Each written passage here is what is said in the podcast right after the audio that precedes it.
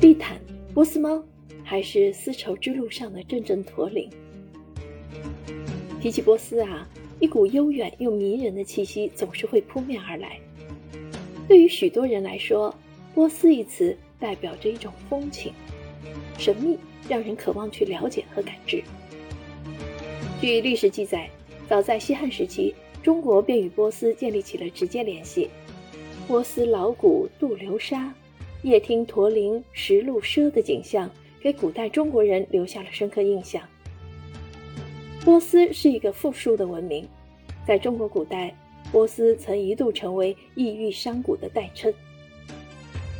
作为世界上最古老、最辉煌的文明之一，波斯在五千年的风云变幻中，先后与希腊、阿拉伯、蒙古等多个文明发生碰撞与交流。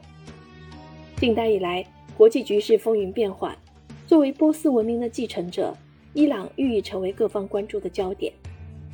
这是一片历史悠久的土地，对它的过去、现在和未来，我相信你和我一样，一定充满着好奇。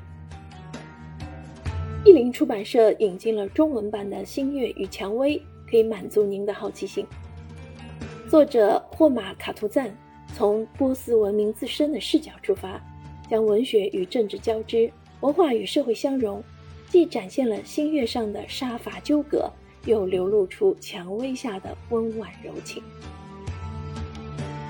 霍马卡图赞是伊朗籍著名历史学家、经济学家，曾在美、英、伊等多国的高校中任教，长期从事伊朗相关研究，现任职于牛津大学，讲授伊朗历史与文学。在这本《波斯人写波斯》的书中。卡图赞全面呈现了波斯从古至今的历史，特别是被大多数历史学家所忽视的神话与传说时代。从古代波斯到现代伊朗，这片土地的过去、现在与未来，在这本书里栩栩如生。格外值得一提的是，这本书的中文书名是通过对外公开征集的方式，来自读者的《星月与蔷薇》使出版方眼前一亮。因此，出版方在书籍的装帧设计上格外下功夫，意图呼应这个充满浪漫气息的书名。